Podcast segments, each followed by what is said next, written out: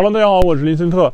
想必很多人都看到了这个新闻，美国总统川普先生呢是被推特给彻底的封禁了啊。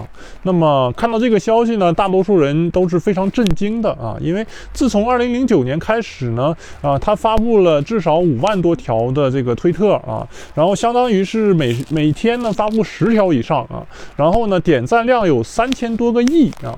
那么你们听到这个新闻，他被封禁的时候？第一反应是什么呢？啊，我的第一反应就是言论自由问题啊。那么。嗯，因为呃，美国嘛，它是这个灯塔啊，所以说大家都看向美国，都说它呢很自由、很民主啊。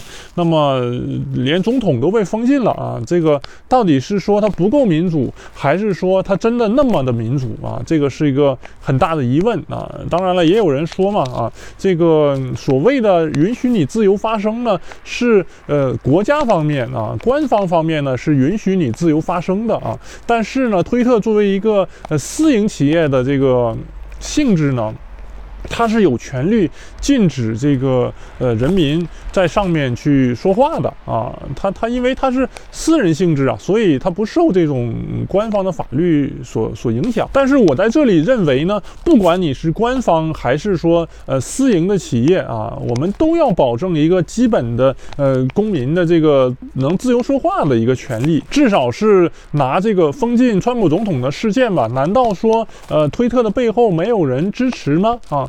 难道说推特后面没有某一个上面的大佬给他们呃出意见吗？这一点我是不相信的啊！我不知道你相不相信。那么第二点呢，就是英雄迟暮。通过这个事件呢，我看到了川普总统啊啊，当年他有权利的时候呢，他说的一些某港事件啊，然后什么游行啊，还有什么某汉事件，指责亚洲的某一个地方是所谓的一些危险地区啊，还有什么呃外交部发言人事件等等，他当时说。这些话呢，也有一定性质的煽动性吧，可以这么说啊。那当时人家呃权力在握的时候，也没看推特敢怎么样啊。结果现在呢，他要下去了啊，要成为老同志了，你们呢敢去太岁爷头上动土了啊？让我感觉就是这样一个情况。更不用说呢，在一月七日左右的时候呢，呃，川普总统当时是在呼吁大家尽量的克制啊，呼吁大家不要太冲动啊。结果呢，当时就被封了十二个小时，这个。操作呀，可不光明磊落啊。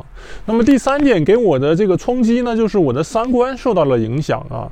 那我的疑问就是，美国到底还是不是一个自由民主的灯塔？当然了，作为一个爱国者来说呢，推特它的屁股不可能歪到亚洲来啊，这个是不太可能的。但是呢，这个也是给了我一个信号啊，哪有什么公平公正，有的只是拳头和利益。那么通过这个事件有什么结论呢？首先就是说呀，美国的这个国本，我觉得都受到了一些影响啊，他们国内的三观受到的冲击更大啊。那么未来将怎么样？老美的民众也都傻眼了。那么第二点呢，竞争更更加激烈，挑战呢会越来越大啊。二零二一年呢，问题会越来越尖锐。甚至以后的大选呢，都会更加的出乎意料啊。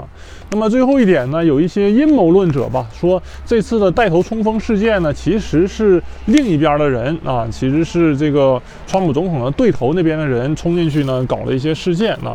这个没有人能够证明啊，反正是我是没法证明是否是这样，是否堡垒被从内部攻破了啊？这个只能看今年的历史怎么走向了啊。以上就是我的一些看法，感谢大家收听，感谢您的订阅，我是林森特我们下期再见。